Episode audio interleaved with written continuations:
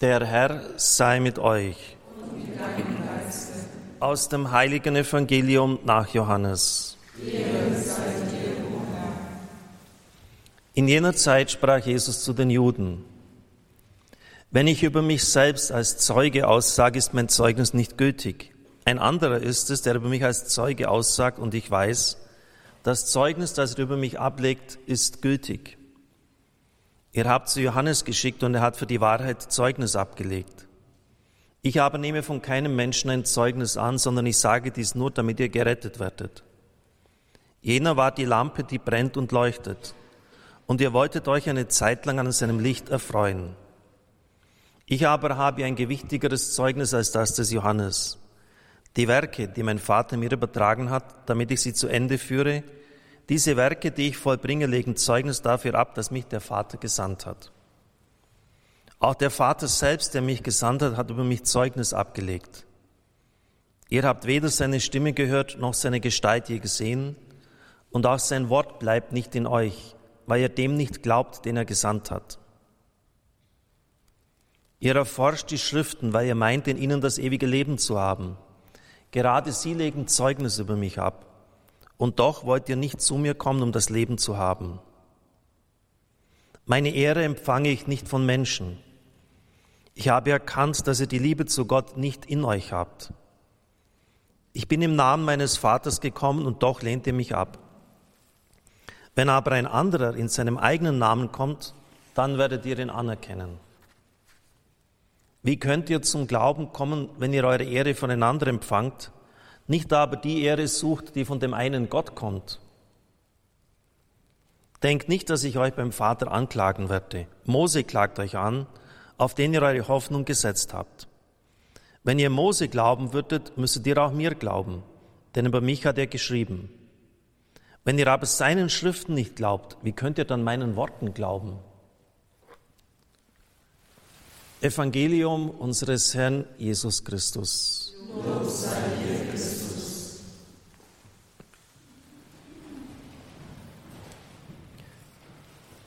Liebe Gemeinde, liebe Brüder und Schwestern im Herrn, heute der vierte, der letzte Teil über die Bergpredigt, wem sie gilt, ihre Forderungen auf Gewaltverzicht, im vollkommenen Vertrauen auf den Vater zu leben, erschienen viele wie ein Schwärmertum. Ganz entscheidend ist zu sehen, wem die Bergpredigt gilt. Und da ist eigentlich die Antwort ziemlich klar dem Bundesvolk des Alten Testamentes und damit später auch den christlichen Gemeinden. Das heißt, es ist nicht nur der Einzelne, der keine Verantwortung trägt, angesprochen, denn das wird ja ständig dann behauptet, weil irgendjemand muss es ja gelten, der Einzelne soll das leben. Das Evangelium ist in einem eminenten Maß gesellschaftsbezogen. Der Blick Jesu geht stets auf Israel beziehungsweise auf die Jüngergemeinde als die Vorausbildung Israels, in der die Gottesherrschaft aufleuchten soll. Was Christus sagt, ist gesellschaftsbezogen. Es hat Öffentlichkeitscharakter. Die Bergpredigt richtet sich allerdings auch nicht an die Adresse der Völker, der Staaten, der Gesellschaft im Allgemeinen. Um diese Adressaten hat sich Jesus niemals gekümmert. Er hat sie nicht angeredet. Er hat weder mit Pilatus noch mit Herodes Antipas Kontakt aufgenommen von sich aus. Solzhenitsyn hat mit dem Abmurksen, mit dem Töten von Spitzeln im Archipel-Gulag beschrieben, seinem Meisterwerk, ziemlich harte Anfragen an die Gewaltfreiheit gestellt. Kann man das überhaupt tun? Ich darf Ihnen von einer interessanten Entdeckung machen, die ich selber, ähm, auf die ich selber gekommen bin und nicht in den Büchern gelesen habe. Wenn Sie nämlich vom Berg der Seligpreisungen, dort ist ja dann auch die Bergpredigt erfolgt, sie ist die Einleitung zu den, zur Bergpredigt, hinüberschauen auf das andere Ufer, dann können Sie die Ruinen einer Stadt sehen, Gamla. Ein aramäisches Wort, das heißt Kamelrücken. Gemeint ist der Höcker eines Kamels und die geografische Lage dieser Stadt Gamla. Ganz oben auf dem Höcker müssen Sie sich die Stadt vorstellen. Links und rechts geht es ganz steil nach unten. Sie können die Stadt von dort ja nicht angreifen. Und dort, wo man die Stadt betritt, geht es steil hinauf und das ist natürlich enorm stark befestigt. Gamla war eine Terroristenhochburg. Alle entscheidenden Leute der Zelotenbewegung stammen aus Gamla. Und von daher verstehen Sie dann auch, warum, das ist ja ganz in der Nähe von dort, wo die Jünger rekrutiert worden sind, Kapharnaum, Bethsaida, wo der Herr sie gerufen hat, warum die so in das nationale, nationalistische Denken hineinverwoben waren, warum sie das Reich Israel sich gar nicht anders vorstellen konnten als ein weltliches, ein irdisches Reich. Das geht los mit Hiskia, Räuberanführer, wird er bei Josephus Flavius genannt, 47 vor Christus von Herodes exekutiert. Der nächste war Judas von Gamla, ein berühmter Gelehrter. In der Apostelgeschichte wird er der Galiläer genannt, 537. Sechs nach Christus gründet er mit dem Zeloten, mit Zadok die Zelotenpartei. Wahrscheinlich durch Herodes Antipas beseitigt.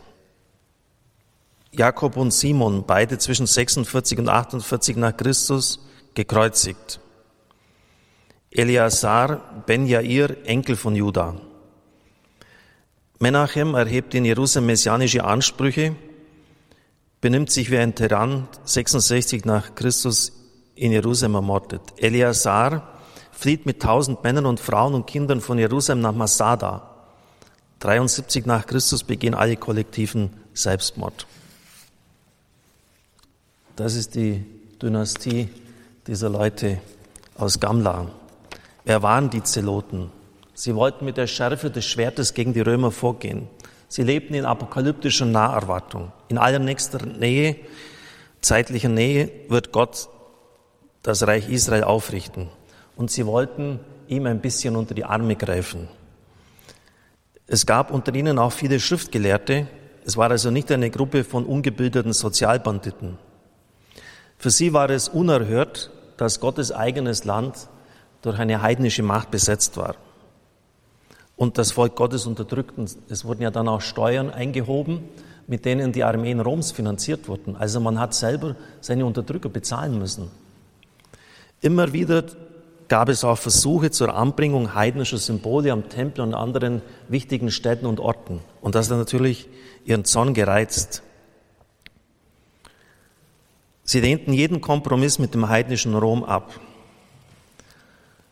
66 bis 70 war dann der erste jüdische Krieg. Das Ende von Gamla beschreibt Josephus Flavius folgendermaßen. Der Gipfel war an allen Seiten felsig und kaum zu besteigen. Seine Höhe wuchs unermesslich empor und überall sah man nichts als Tiefe, die von den Steilhängen rings umgeben waren. Von dort her fügten die Juden dem heranrückenden Feind mit Geschossen aller Art und herabgewälzten Felsenstücken schweren Schaden zu. Da erhob sich zu ihrem Verderben gegen sie ein von höherer Macht gesandter Sturm, der die Pfeile der Römer zu ihnen hineintrug in die Stadt, ihre eigenen aber in schräge Richtung weglenkte. So kamen die Römer heraus, sie warfen ihre Schilde weg, brauchten sie nicht mehr, sie mussten sich durch nichts mehr schützen, und bevor die Juden überhaupt wussten, was ihnen passierten, waren die Sturmleitern schon angelegt und sie umzingelt mit überraschender Schnelligkeit die Juden. In rascher Folge sind an drei Stellen Breschen in die Mauern geschlagen worden und über die Trümmer mit dem Schall der Trompeten und Waffengeklirr und Kriegsgeschrei strömten die, strömten die Römer in die Stadt hinein und töteten alles, was sich ihnen in den Weg stellte. Das war das Ende von Gamla, liebe Brüder und Schwestern im Herrn. Der größere Teil des Gottesvolkes hatte die damals entscheidende Stunde des Handelns Gottes nicht erkannt. Das Evangelium ist ja auch ein Beispiel hierfür. Die Konsequenzen waren schrecklich. Nach dem ersten jüdischen Krieg waren Zeloten und Fanatiker die Programmgestalter der nächsten Jahrzehnte jüdischer Geschichte, so schreibt Gerhard Lofink. Und das führte dann in den zweiten jüdischen Krieg, 132 bis 136 unter Bar Kochba. Wir sind sehr genau informiert, was da abging. Cassius Dio schreibt, vom Norden her sind zehn römische Legionen in Palästina eingerückt mit 60.000 Soldaten. 50 Festungen wurden geschliffen, 985 Dörfer vernichtet, restlos ausradiert, 580.000 Gefallene, jene, die durch Hunger und Feuer umgekommen sind, noch nicht einmal dazugezählt. Fast ganz Judäa wurde zur Einöde. Die wirtschaftliche Struktur fast völlig vernichtet. Auf der Stelle des Tempels war ein, ein heidnisches Heiligtum errichtet worden. Die Ausübung der jüdischen Religion wurde verboten. Die Juden irrten von nun an durch die Zeit, durch die Welt, durch die Geschichte fast über zwei Jahrtausende hin. Wenn man das jetzt einmal betrachtet, und ich glaube, man muss diesen geschichtlichen Kontext einfach vor Augen haben, dann stellt sich schon die Frage, was ist denn die Folge, wenn man die Botschaft Jesu nicht lebt? Was ist denn schlimmer? Ein ganz konsequent gelebter Vergeltungsgedanke, und das haben wir die Zeloten kompromisslos durchgezogen, oder eine konsequent gelebte Liebe. Wissen Sie, es ist leicht, von der Bergpredigt zu sprechen, etwa in unserem Land. Aber es ist schwierig davon zu sprechen, etwa auf heute übertragen, wenn Sie das vor dem Hauptquartier der Taliban in Afghanistan tun. Und genau das hat der Christus gemacht im Hinblick auf Gamla. Es war eine, eine total kompromisslos andere Ansage, ein komplett anderer Weg. Und wohin der Weg von Gamla führte, das habe ich Ihnen jetzt dargelegt. Also man muss einfach mal bedenken, wenn man genau das Gegenteil tut von Christus, was kommt denn dabei heraus? Ich bin aber noch die Antwort auf Solzhenitsyn schuldig und ich werde sie mit diesem Mann selbst geben. Zunächst einmal wird ja immer darauf hingewiesen, dass Christus selber sich an sein Gebot gar nicht gehalten hat. Als er beim Verhör geschlagen wird, hält er nicht die andere Wange hin, sondern er sagt, warum schlägst du mich? Er sagt nicht, hier ist die andere, haut er auch noch drauf. Und das hat mich einmal ein bisschen verlegen gemacht, als jemand das erwidert hat. Das habe ich so gar nicht bedacht. Aber dann habe ich doch die richtige Antwort gefunden. Das stimmt, er hat nicht die andere Wange hingehalten. Aber die Füße, die Hände, den Kopf, die Dornenkrone, die Seite, die aufgerissen worden ist, den Körper, für die Geiselschläge. Das heißt, Christus ist selbst diesen Weg der Gewaltlosigkeit gegangen. Und jene, meistens jene, die meisten derer, die wirklich Christen sind, sind ihm gefolgt. Vielleicht noch einmal zu Alexander Solzhenitsyn, wo er da schreibt, nicht umsonst hat das Volk aus langer Bedrückung die Lehre gezogen, mit Güte kommt man gegen das Böse nicht an. Da muss man das Umfeld berücksichtigen. Und das ist nämlich Folgendes. Im Lager gab es eine Menge Schurken, doch der satteste, brutalste und frechste von allen ist der Kantinenchef Timofei. Seine Gatte sind die feisten, grobschnäuzigen Köche. Außerdem lässt er die Stubendienstbullen mitschmarotzen. Er und diese Gefolgschaft traktierten die Häftlinge mit Fausthieben und Stockschlägen. Einmal schlug er völlig grundlos einen kleinen schwarzhaarigen Knirps. Das ist ein Muslim. Sie beraten sich mit anderen Ergebnis Todesstrafe. Am Sonntag früh schleichen der Misshandelte und ein Erwachsener in Gusche in das Zimmer des Kochs. Er schläft. Sie stechen den zwei Zentner Burschen blitzschnell mit zwei Messern ab. Dann direkt danach zwei junge Mädchen werden wegen angeblich antisowjetischer Gespräche zum Tod durch Erschießen verurteilt. Die Lagerchefs wollen ein Exempel statuieren. Von welchem Luder sind sie verpfiffen worden? Doch von einer, die das gleiche Joch gespannt ist wie sie, sollen das noch Menschen sein? Diese jungen, kräftigen Burschen, die man frisch vom Partisanenkampf eingeliefert hat, waren entsetzt über unsere dumpfe Sklavenmentalität, die dort herrschte, und sie griffen zum Messer. Wissen Sie, wenn, wenn Menschen völlig grundlos fast ins Koma geprügelt werden, und Leute äh, exekutiert werden, dann kann man sich schon die Frage stellen, ob das nicht in gewisser Weise auch Notwehr ist. Das sollen die Moraltheologen beantworten. Aber Wenn dann dadurch, dass man zur Gewalt greift, verhindert wird, dass weitere Leute sinnlos umgebracht und getötet werden, ist diese Frage zumindest zu überlegen. Ich lasse es einfach mal so stehen. Das muss man einfach wissen, in was das eingebettet ist, seine Äußerungen. Aber wie schon gesagt, die Christen selbst, und ich nehme jetzt den Band 2, sind einen anderen Weg gegangen. Als ich meine Doktorarbeit geschrieben habe über die Vorsehung Gottes, habe ich mir für das letzte Kapitel, das schwierigste, die Frage aufgespart, Gott und das Leid. Wenn Gott ein liebender Gott ist, wenn seine Vorsehung uns leitet und führt, warum muss ich dann leiden? Der Fels des Atheismus, hat jemand gesagt, ist das Leid. Da kreuzt sich der Atheismus fest. Die ungeheure Eskalation des Bösen in der jüngsten Vergangenheit hat alles in der Geschichte bisherig in den Schatten gestellt. Und die bisherigen Formen, die man gefunden hat, um da dem Ganzen einen Sinn abzugewinnen, sind scheinbar den monströsen Zügen des Leids nicht mehr gewachsen. Aber denken Sie auch an die alltäglichen Leiden, wo oft das Gemeine und Niederträchtige die Oberhand hat. Gottfried Benn, der Dichter, hat das so ausgedrückt, die Kröte spritzt dem Veilchen in den Mund, Halleluja, und wetzt den Bauch im Kies. Also so dichterisch das ein bisschen ausgedrückt. So, und jetzt die Frage, und das hat mir für die Beantwortung bei, bei meiner Doktorarbeit Gott und das Leid mit Abstand am meisten geholfen. Wie bleiben sich die religiösen Menschen im Lager treu? Was haben die getan? Wiederholt in diesem Buch sind sie uns begegnet auf ihrem unbeirrten Marsch durch den Archipel. Eine schweigende Prozession mit unsichtbaren Kerzen. Manche stürzen wie vom Maschinengewehrsalven niedergemäht, die nächsten treten an ihre Stelle und gehen diesen Weg weiter. Seelische Stärke, wie sie das 20. Jahrhundert nicht kennt. Und es ist nichts Theatralisches, nichts Pathetisches daran. Diese Sätze kann ich auswendig. So haben sie mit ins Gedächtnis eingeprägt. Wie sollte man diese Menschen nicht beneiden? War ihre Situation günstiger? Nein. Es ist bekannt, dass man die Nonnen zu den Prostituierten und Schwerkriminellen in die Strafaußenstellen steckte. Was glauben Sie, was mit denen passiert ist?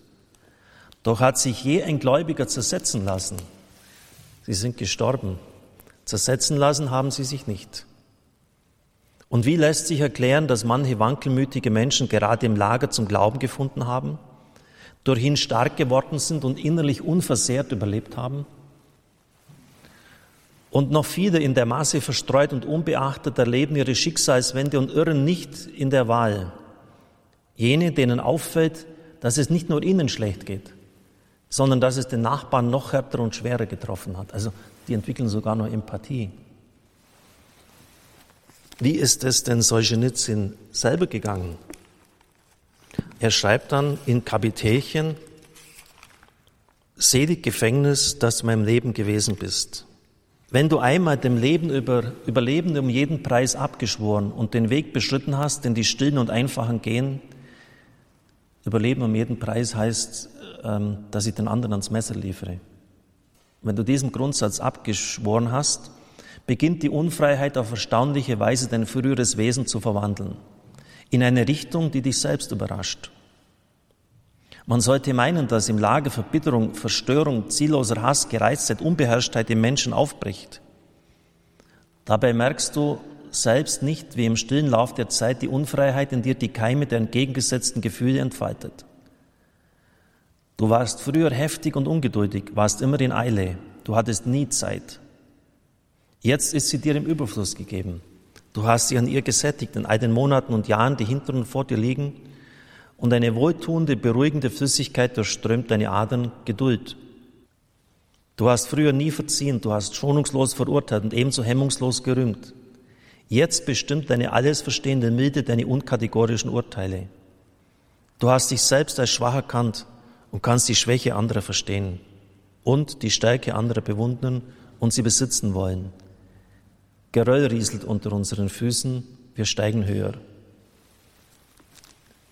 Wann nur habe ich deine gute Saat so restlos in alle Winde zerstreut, schreibt Solzhenitsyn in einem Gedicht, das zum Schluss. hatte doch auch ich meine Knabenzeit im Lichtgesang deiner Tempel verbracht. Dann blitzte die Bücherweisheit auf und durchdrang mein eitles Hirn. Der Welt Geheimnis schien mir fassbar. Das Schicksal schien formbar wie Wachs. Es schäumte das Blut, die Welt rings um mich schilderte bunt. Und lautlos, ohne Bersten, zerfiel das Gebäude meines Glaubens. Nach Jahren zwischen Sein und Nichtsein, zwischen Sturz und rettendem Halt, blicke ich jetzt in dankbarem Schauder auf mein vergangenes Leben zurück. Nicht mein Wille, nicht mein Geist haben seine Pfade erhellt, des höchsten Sinnes mildes Licht, das sich mir erst später geoffenbart. Und nun, da ich lebendiges Wasser geschöpft mit neu gewonnenem Maß, Gott des Weltalls, ich glaube von neuem, denn auch in der Irre warst du bei mir. Es gibt kein schöneres Zeugnis als das hier. Liebe Brüder und Schwestern im Herrn, ja, die Christen, die Religiotsniki, wie er sie definiert, die haben den Wahnsinn nicht mitgemacht. Und da war nichts Theatralisches, nichts Pathetisches dran, wie er schreibt. Sie sind ganz konsequent ihren Weg gegangen und viele natürlich dann auch gestorben. Aber sie haben sich nicht korrumpieren und nicht zersetzen lassen. Und für mich ist das eine Riesenbotschaft. Das heißt, der Glaube gibt die Kraft, auch die verrücktesten Situationen, die absoluten Ausnahmesituationen zu bestehen. Eine riesige Ermutigung für uns, trotz all dem Schlimmen, was in diesem Buch dann zu lesen ist. Amen.